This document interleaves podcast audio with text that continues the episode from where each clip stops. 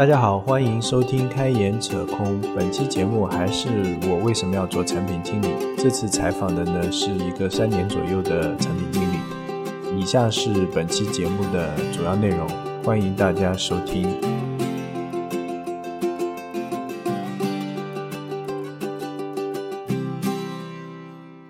嗯，这个可能就得从从很早开始说起了。到底有多早？对，就是我，嗯，首先我是大学就是在一个北方比较远的一个城市，在东北那边。嗯然后这种这些互联网信息就比较闭塞。嗯然后当时毕业了之后，我是想去大城市去发展看一下。嗯然后去到了北京。嗯但我刚去北京的时候，进入的是一家，嗯，机会也还算不错，进入了一家算是，呃，在某个细分领域比较不错的一家互联网公司。嗯然后，但当时进去的岗位其实是做的最最基础的岗位，因为一开始是实习嘛，然后后来是运营的实习生。嗯。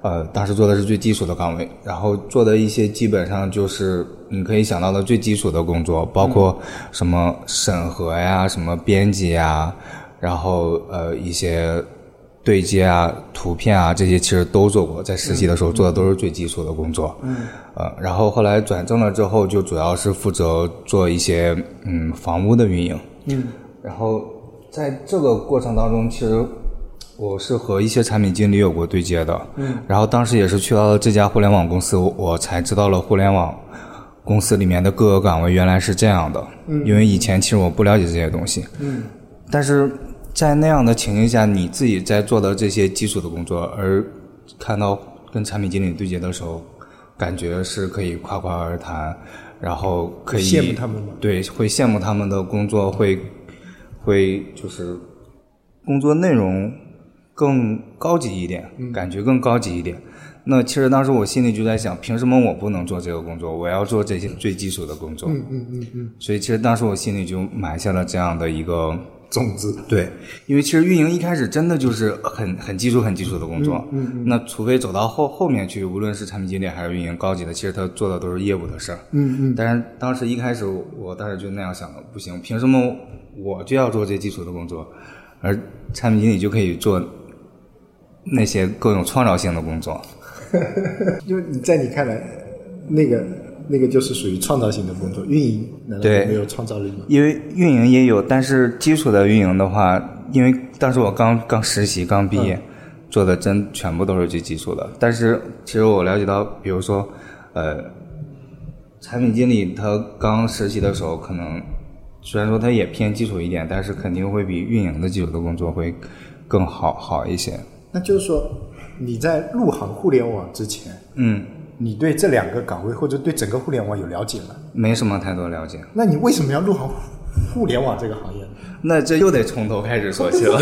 你说那么多从头，你先说。因为我我我刚我大学学的专业，其实它是一个偏向于呃新它是新闻传播学的一个专业，嗯然后对口的工作基本上就是去呃电视台、出版社、嗯报社这种的，嗯呃，然后呃，当时在在北方的这些城市的话，呃，去这些地方可能就是会更更太枯燥乏味了。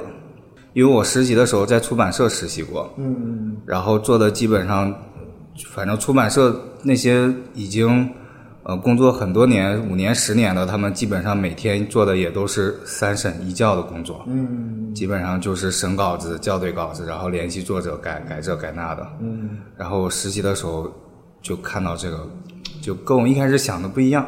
你以为是这样？我我我原来其实我当时选择这个专业是想，因为当时对体育体育比较感兴趣，我想做体育方向的，特别是篮球方向的，比如说编辑或者记者。啊啊啊！嗯，但是那个英语不太好。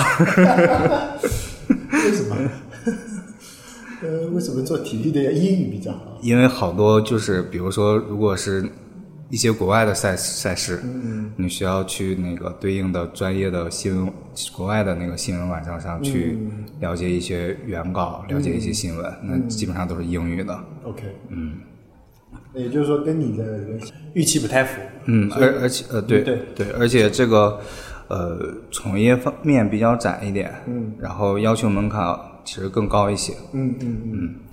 呃，而且当时是在这个北方的一个城市，就是比较三四三四线的一个城市。嗯嗯那我其实自己还有一个想法，就是说，就是先天不能决定你生在哪里，但是你可以自己嗯后天可以选择。对对，后天你可以选择。嗯，那我我想就是趁自己年轻的时候，还是能去大城市看一下就看一下，嗯就哪怕最后没留下来，其实也并不后悔。然后就脱离本行业，对想去互联网行业。对对，去也不是说想去互联网行业，当时去北京的时候，嗯，好多都面过，都试过，都都找过，然后综合对比下来，还是互联网的这个会更更好一点。当时去北京的时候，我也去类似于图书公司也去过，然后呃也面试了，然后也看了了解了，嗯，然后同等的互联网的还有一些，然后也看了也了解了，然后最后就是可能当时一开始选择这家公司是被互联网华丽的外表欺骗了，可能就薪资吧，呃，薪资是一方面，然后还有就是看上去环境。对环境会好一些，嗯，呃，然后从新闻上面或者什么上面搜搜一下，感觉确实会好一些。几几年？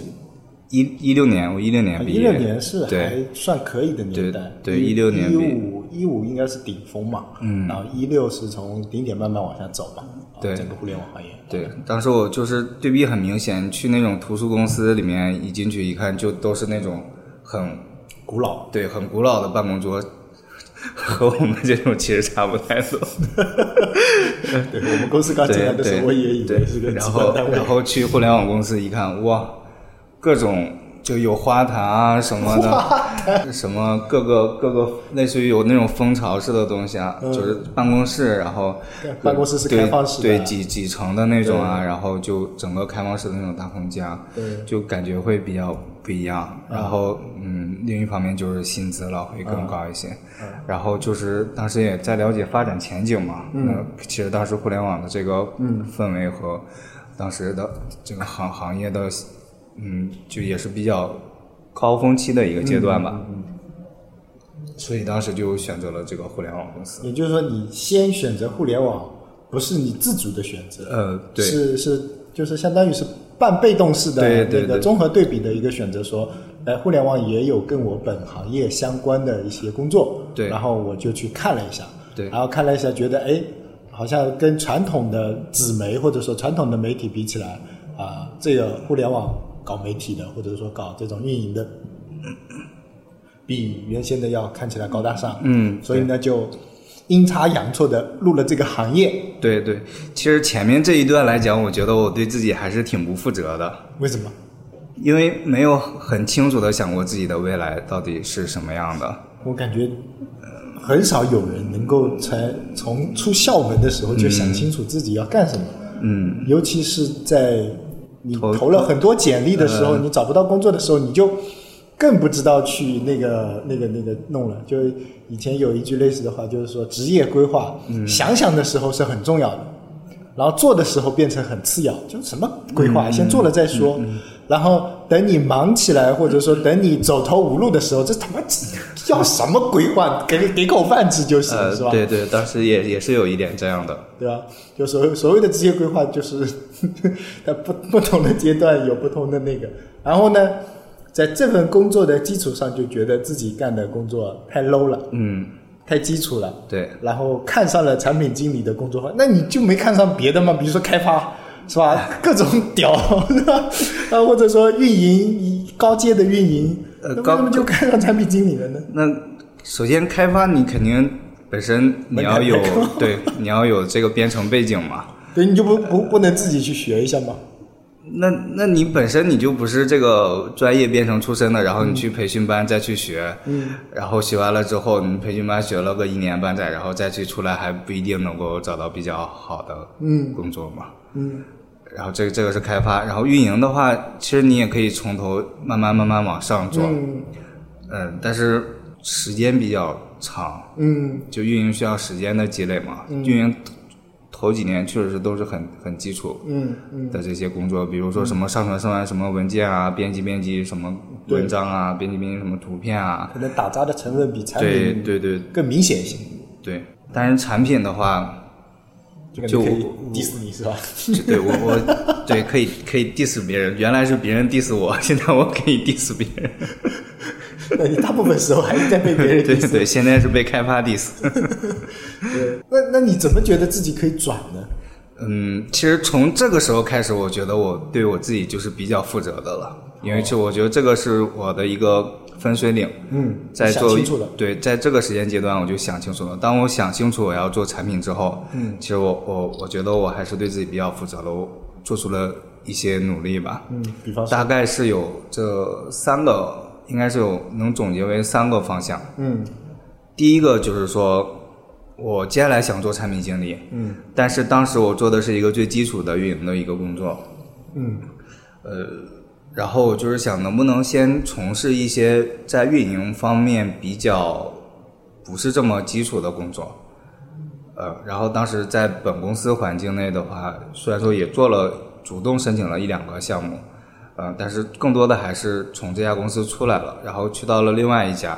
然后这家公司给我的一个机会就是产品运营的岗位，嗯嗯。然后产品运营的岗位呢，其实它我做的一些工作会比原来多的是有，比如说这个数据分析，嗯，然后我会去用百度和永盟统计，然后每天每周的定期去看一些数据，嗯，然后做一些数据分析的一些结果，然后，嗯嗯，然后另外一个是产品运营的这个工作的话，当时我可以直接跟产品对接，嗯，呃，然后我可以就相当于是不写产品需求。但是，一些呃不写产品原不画产品原型，但是一些产品需求，呃这些的我可以去跟跟跟其他的就是有当时有房管团队可以去去聊，嗯，然后可以去给产品经理去去讲，嗯，呃呃，然后还有一些呃应该是用户运营的一些工作，嗯嗯嗯。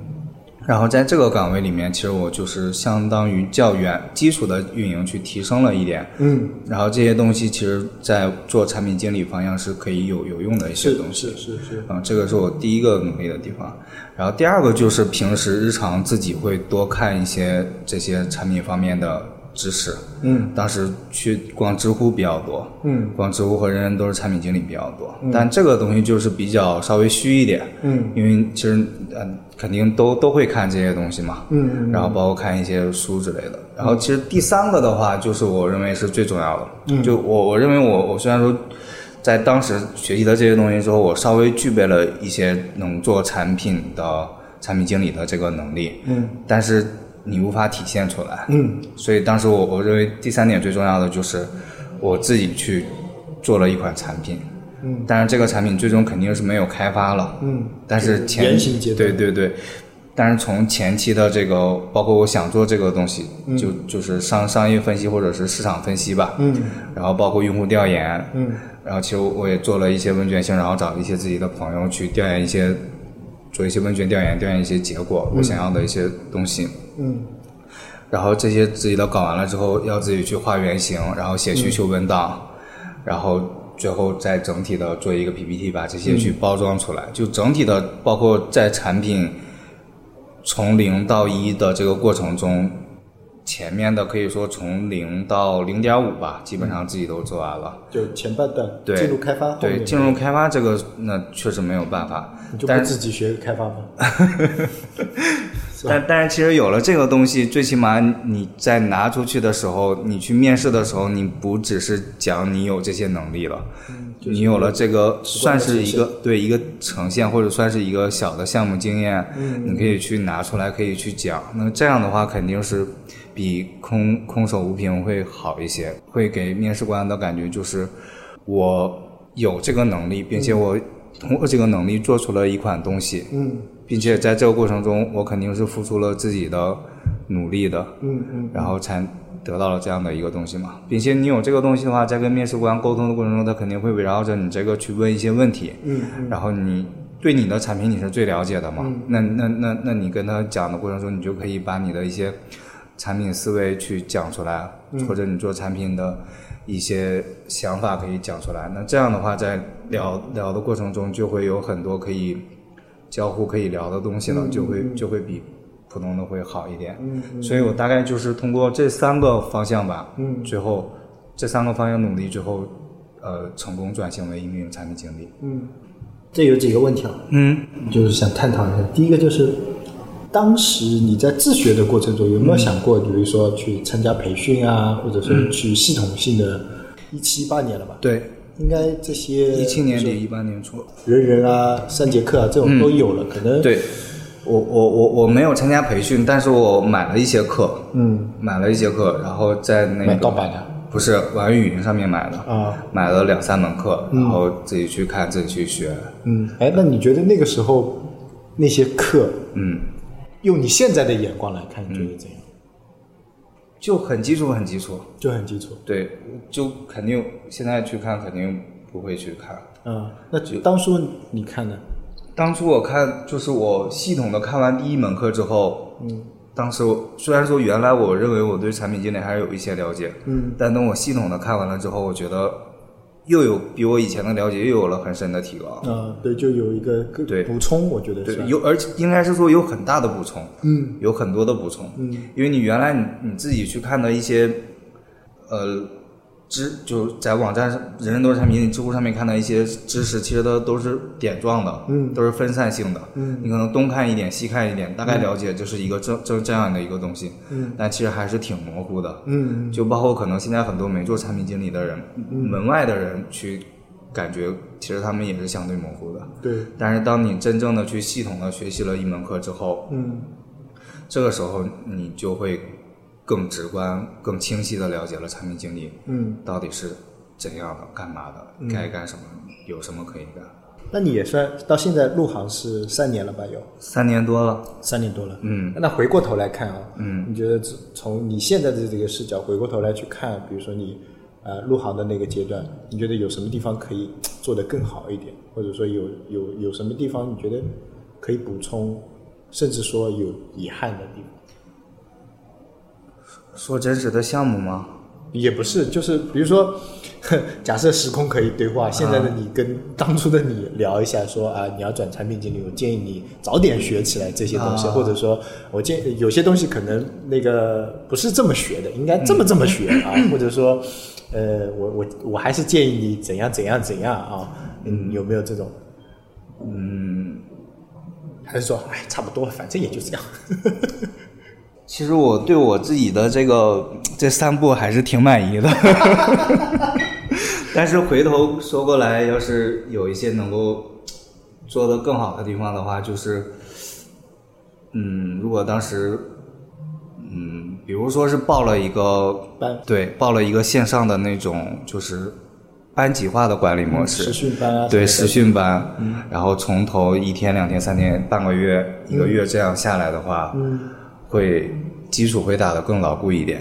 因为其实我我这样来讲算是野路子出身嘛，嗯嗯，然后其实当时当时刚刚刚进公司的时候，前一个月一个多月其实还是比较没那么麻利的，嗯是嗯，对。然后，但是当时如果能够这样的去系统的报一个班去学一下的话，肯定会更好一些。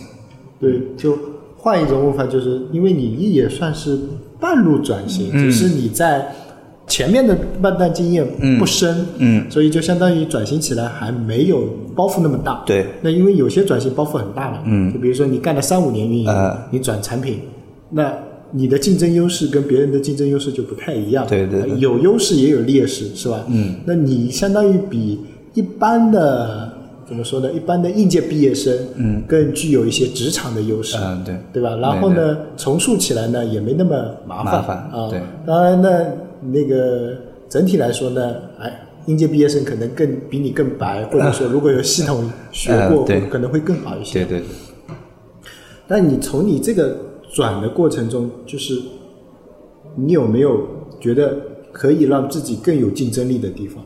因为你刚才说的三点里面，我觉得第一点是你抓住了一个机会，就是刚好可以转型离产品更近嘛。嗯那这是你在转型过程中付出的一些努力。嗯第三点呢，其实我觉得就是不管转不转型啊，或者说想入行的这个，你就必须要具备，必须要去做的。可能你不一定会比别人更有竞争力，当然你比那些一穷二白的说我就想做个产品经理，我也不知道干嘛，反正我就想做，是吧？受了什么乱七八糟的影响，是吧？对吧？那嗯，那稍微有一点经验，但这个我感觉是想入这个行，或者说想干这份工作必须要做的一些准备啊、嗯那甚至有些科班出身的，可能他这些准备会做得更足一些。那如果你当初不是机缘巧合的情况下，嗯那如果你真的是，比如说你想去一个更好的公司，比如说你，比如说咱们拿啊阿里举例吧，那你比如说你想去阿里，那你觉得会什么东西让你更加有竞争力一点？就从一个产品小白来说，从一个产品小白来说，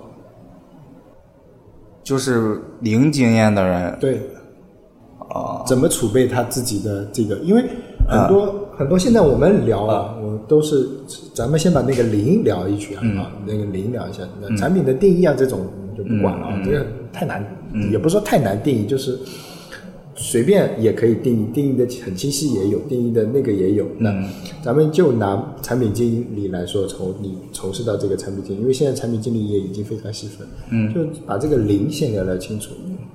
越到这个门槛里面，嗯嗯，到底应该具备一些什么东西？哦，嗯，那我我其实我认为产品经理最需要具备的一个能力，最基础的一个能力就是嗯逻辑思维能力。逻辑思维，对，嗯。因为呃，我认为产品经理就是初期的话，其实一开始比较入门的，其实他做的更多的就是一个需求，嗯，或者或者多多个一个需求的，多个一一个需求，一个功能的需求，对一个功能的需求，或者说一个模块的需求，对对，一一一个功能的需求的话，其实它就是要把这一个功能做好的话，就肯定是要对这个功能去做详细的需求分析。嗯。那其实需求分析背后需要具备的最核心的一个能力就是逻辑思维能力，嗯嗯。因为你这个需求涉及到的方方面面，虽然说哪怕一个很小的功能点，涉及到的方面面也都会很多。嗯。那每个方方面面该不该这样做，这个功能该不该这样做，嗯。每一个决定其实都都涉及到嗯需要逻辑思维能力，嗯。就是你做这个东西符不符合，最起码符不符合嗯。你的逻辑思维能力，嗯，就符不符合你的逻辑。但那你的逻辑可能不对，对，可能不对，但这个也没关系。但是你就是要有自己的思考，就是认为自己认为这样做，然后通过推理认为这样做是对的。嗯当然，当然后续有可能是不对，那这个就需要很多经验的去总结，嗯然后最后发现不对，然后呢再去慢慢的去改改过来就好了。嗯但是做一个东西，你必须要通过很多的分析推理，推理出来该这样做，嗯而不是说，呃，上来就是说，就是凭空乱想的，或者是谁谁谁说的，哎，要这样做，那那就这样做。，OK，嗯。然后其实想总结出来这个能力也，如果说没有产品经经理的能力，那其实很多，比如说你在大学里面从事过的一些实习经验也好，或者创业经验也好，或者是社团，或者是校里的活动，其实这些当中都可以总结出来，嗯，这个逻辑思维能力。那如果在这个能力上要叠加一个能力呢？嗯，叠加不是说这个进化版啊，就是说另外一个能力。就现在产品经理，你认为入门第一个能力就是逻辑思维能力，还有呢？哦，那要是说入门的话，那其实我把这个是分为两两部分，嗯第一部分是硬实力，第二部分是软实力。那啊逻辑思维属于软实力，对，属于软通用的软实力。啊对对对，硬实力有什么？硬实力里面其实嗯，一个那最基础的就是这些软件对软件工具软件工具了。啊，比方说 Action 会不会用？呃，对，然后呃，还有呢？好像就这么个软件，Office。那现在画流程图基本上都用 X 车了。啊，对啊，嗯，对，这叫办公技能。对对对，办办公技能类。对，还有吗？硬实力里面其实还有，比如说是这个，你需要了解一些开发的知识，你觉得需要吗？我觉得需要，你觉得最最起码需要一点点。虽然说你不需要懂这个代码是怎样写的，嗯，但是你要了解这个，比如说你要了解到这个功能实现起来难度大不大，嗯或者能不能实现，嗯然后你需要了解到一些开发当中专用的一些名词也好，嗯不然别人说什么你根本就不懂什么意思。嗯嗯。那你会去学一门语言吗？或者说看一门语言吗？曾经想过，但是没有学进去。那比如说，呃，你说产品经理要懂一些开发，嗯对吧？嗯，那么你有什么建议说，或者说你有什么那个自学的方式是再懂一些开发呢？再懂一些那个呢？像像我这样科班出身，我我我我很懂，嗯，是吧？开发那、呃计算机毕业的那肯定会写代码，只是写的好差的问题，或者是说熟熟不熟练的问题。所以技术那一块我们都懂，是吧？包括呃，如果不是本行业的，那比如说，我们不仅学数学语言，还学算法，还学原理，还学乱七八糟一些东西，什么通信工程啊，什么什么呃网络布线啊什么的，我们都会学，是吧？呃 那么像外行的，可能他他他他没有没有没有学过这种，是吧？那他要怎么去学呢？我觉得是，我觉得就是如果系统的学的话，这个太枯燥了，太枯燥了，而且不一定能学下去。嗯，像我的话，我有关注一些开技术类的 UP 主，对我真的关注了有好几个技术类的 UP 主，嗯然后有的时候他在我的动态里面出现了，我觉得比较感兴趣，我就会看一下。对，啊，对，虽然我我可能一个礼拜可能就看几个，然后每个可能也就几分钟，但但这样就是耳那个耳濡目染对对，循序渐进的，就潜移默化的，你就其实就了解了一些就学了几个词，但是具体的意思呢，可能也不是很清楚。但但有的时候你了解了这个词，你可能就会激发你的兴趣，哎这啊什么意思？去搜一下，对，我去搜一下，去看一下。。我明白，我明白，我明白，大概是明白。然后懂一点技术，嗯，然后懂一点办公软件，那些软件你要掌握，嗯然后逻辑思维能力，还有这这是软实力里面的了啊，了。不管软软硬嘛，就啊就列举嘛。啊那那其实还有一个比较重要的就是沟通能力。那啊，因为因为产品经理真的是沟通的角色，需要沟通的角色太多了。嗯嗯嗯然后比如说你需要跟运营对接需求，嗯跟视觉去讲你的原型，让他们帮你出视觉稿，嗯，然后跟开发去讲你的需求，做需求评审，或者跟开发对接需求，嗯，然后跟测试去讲清楚测试要点，嗯。或者测试问你一些需求，嗯，那其实这个过程中沟通能力真的其实是很重要的。那其实这个沟通能力，我认为分为两部分，一部分是就是语言表达，另一部分就是文字文字表达。就语言表达跟文字表达。对对对，啊，如果这个中间稍微有一点沟通的不对，那从头开始，真的是真的是给的想招的是一艘船，最后出来的是一个木筏。嗯，可能木筏都不是。对对，对，那那其实好，嗯聊到现在，嗯，好像都是软实力偏多，就通用能力，对就可能入门的时候还是一些通用能力。对，所以当时就其实说回开头那个，嗯你不是问我为什么不做开发？因为开发需要很专业的代码知识、编程能力，嗯然后运营需要很丰富的运营经验去不断的往上成长。嗯但是产品经理确实不能说没有门槛，嗯，但是门槛确实相对低一点点。那你觉得运营门槛低还是产品门槛低？那那运营门槛低，就是就是入了门槛以后，就发现产品的，就是怎么说啊？就运营可以比较好入门槛，但是这个门槛入到上一个台阶，可能花要花的时间要比产品对长，对而且更枯燥一些。对那产品的入了门槛，好像第一个台阶还算比较容易迈上去。对，因为运营入了门槛，真的就是做一些最简单的写文、编辑文章、编辑图片，嗯，然后或者是在运营一个项目里面，嗯做一个小的数据。这些或者做一些最基础的东西，嗯，但是产品经理入了门槛之后，基本上就要从一个哪怕是很小的一个功能开始，嗯，那其实它也是一个你需要去对这个门槛有一点高了。对对，因为你这一个小的需求，你都需要跟很多人去对接，嗯然后这个需求是你完全负责到底的。对，主导。对，所以他从头到尾你都需要去跟进。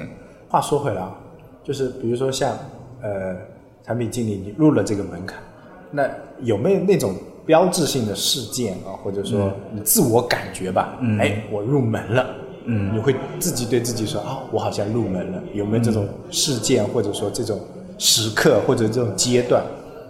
进入到这个岗位之后，你真正认为自己进入来了之后，其实是很快的，就其实一个迭代就可以搞定。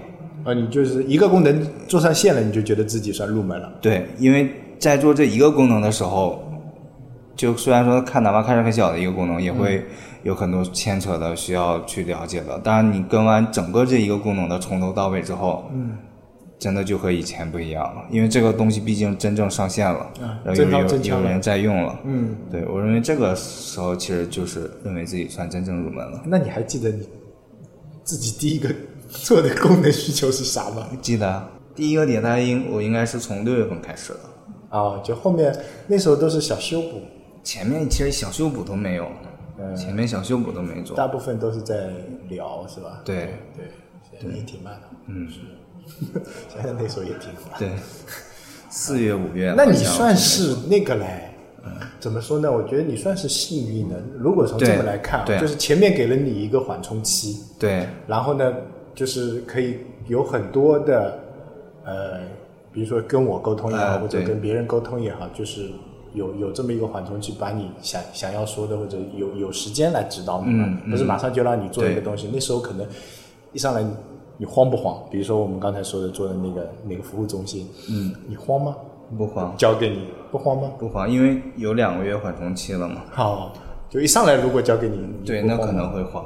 对啊，因为我比较清晰的记得的就是自己工作的第一天或第一第一个月，就真的让你去编写个代码、写个功能，是有点慌的，还是、啊就是就哎会不会出错？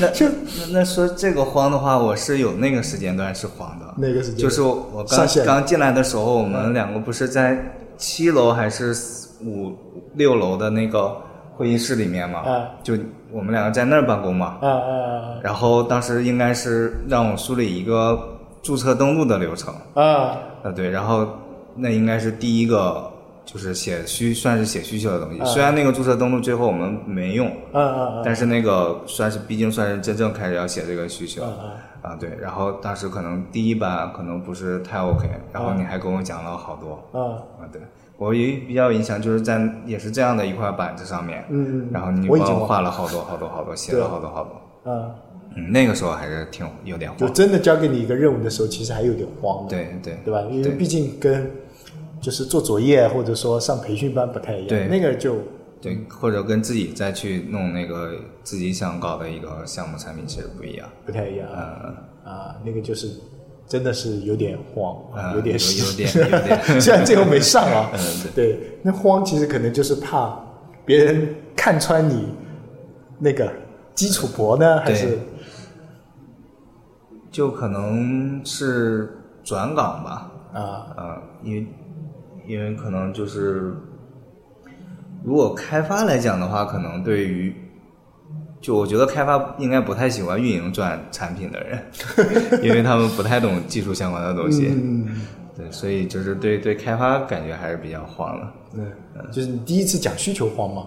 慌，慌，因为第一次讲需求其实人就挺多的，我感觉当时得有十个人以上。那因为呃对啊，呃，对，那当时第一次讲需求还是比较慌的，因为以前没这样讲过嘛。啊那比如说第一次跟我讲需求呢，因为我肯定会一开始跟你过一道的嘛，嗯嗯，对，那个时候慌吗？那个时候还还行，还行，还行，还行，嗯就是跟那个开发讲的时候会最慌。对，现在应该已经没有这种感呃，觉了，现在完全不慌。就算被 被屌了也不慌，是吧？对啊爱咋咋地甚？甚至可以反屌回去。死无法感觉到。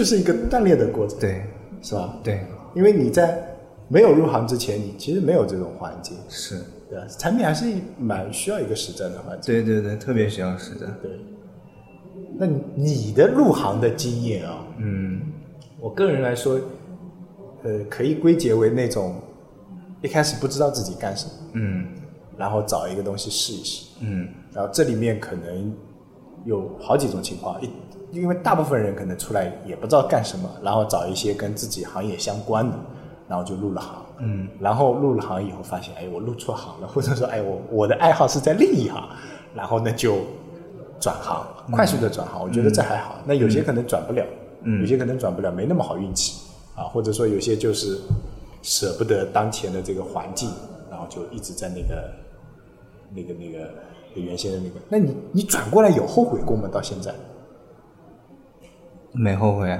没后悔？啊。我你有没有认为就就算他再苦再累的时候，你也没有后悔？那没有后悔，我会抱怨吗？抱怨也没有抱怨，抱怨也没抱怨？但我就是对于做产品或者做互联网，做对于做产品是没有后悔的。嗯，做互联网有后悔？做互联网就是倒不是说后悔，就是嗯、觉得还是稍微有一点遗憾。现在回想起来，为什么？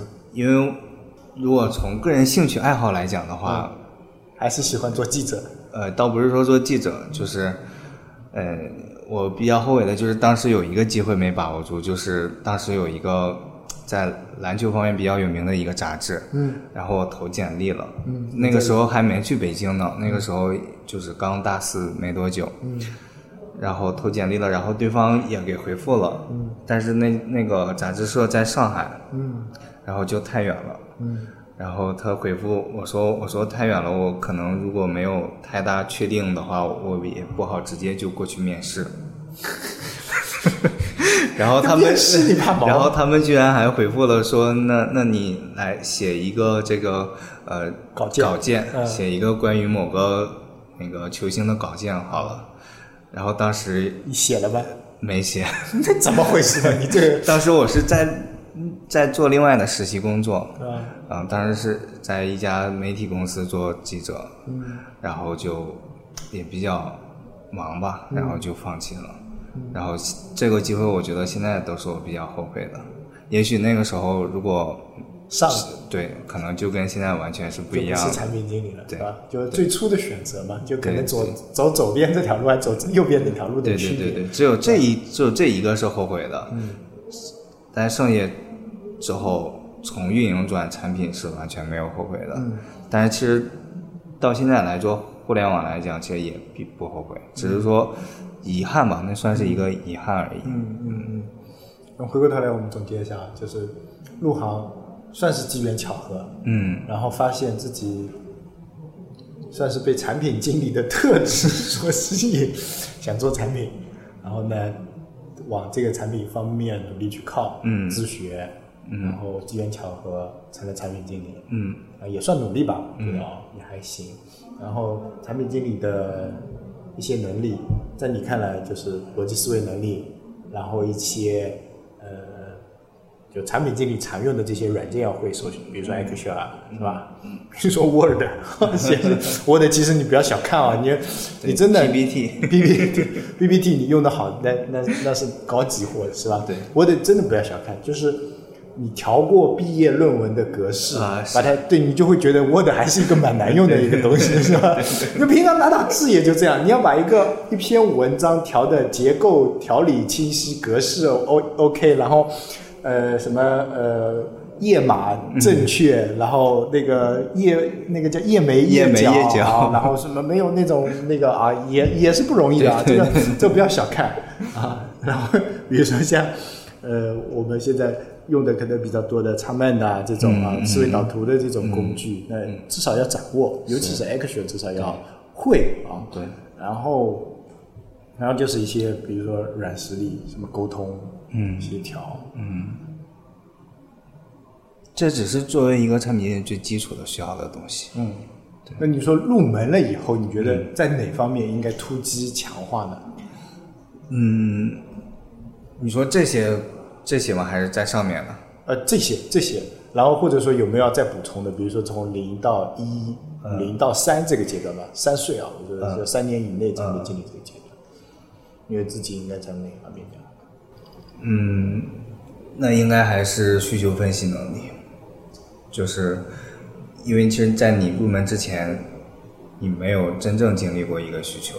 嗯呃，当你入门之后，当你真正经历了一个需求之后，你可能头一个需求可能做的不是太好，或者头几个需求做的不是太好，但是你通过经验总结，然后把自己的这个呃需求分析能力。那其实需求分析能力背后的是逻辑思维能力嘛？嗯，去把这个去不断的去一个一个需求一个需求需求的做，去不断的提升。嗯那你最后后面的每一个需求都会做的越来越好。那从你的这个成长经历，你觉得需求分析能力啊，或者说你有没有你认为比较靠谱的需求分析方法有哪些？就这个能力，你总要有一个方法，因为我觉得这个能力算是啊，因为后面我们会讲到，嗯，我会采访比较多的人，然后会把这些能力全部讲到，然后再会把这些能力进行一个总结点评啊。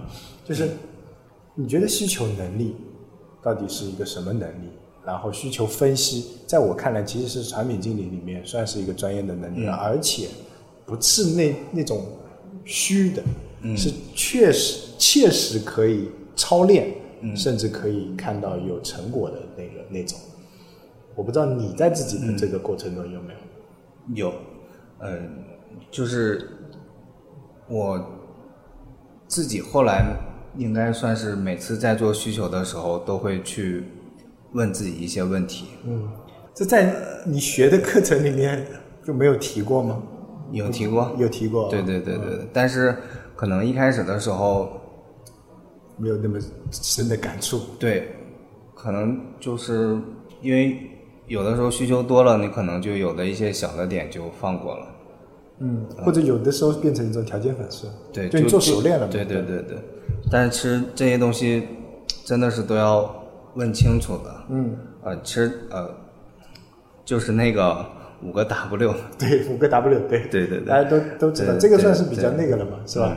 或者说什么，你扯远一点或扯虚一点，什么马斯洛的五个呃 五个需求层次啊什么的，是吧？又又来了，是吧？啊，对，这我觉得这个是惯用的、通用的一些方法。嗯啊，当然讲需求的有有好些好好些书啊，嗯，因为需求，呃，本身的概念很大，需求分析，嗯，只要一旦沾上一个分析两个字，嗯，这东西就就会变得复杂，因为它可能就是一套理论，嗯，或者说一系列的过程，啊，它不是简单的这么一个方法啊，一个方法就表现了这种这种弄好，而且需求这东西，大家都以前都会讨论什么。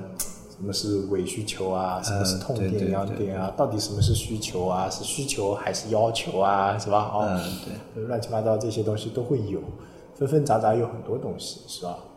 呃，那如果你不去剖析，或者说你自己不去想，嗯，其实张口就来啊，说、啊，你要那产品经理们需求分析了，产品经理们沟通了，嗯，产品经理们要会画原型了，产品经理们文档要好了，嗯，是吧？啊、那那那就就就这些能力了，是吧？然后你仔仔细去想一想啊，你仔细去想一想，这些能力到底涉及哪些方面？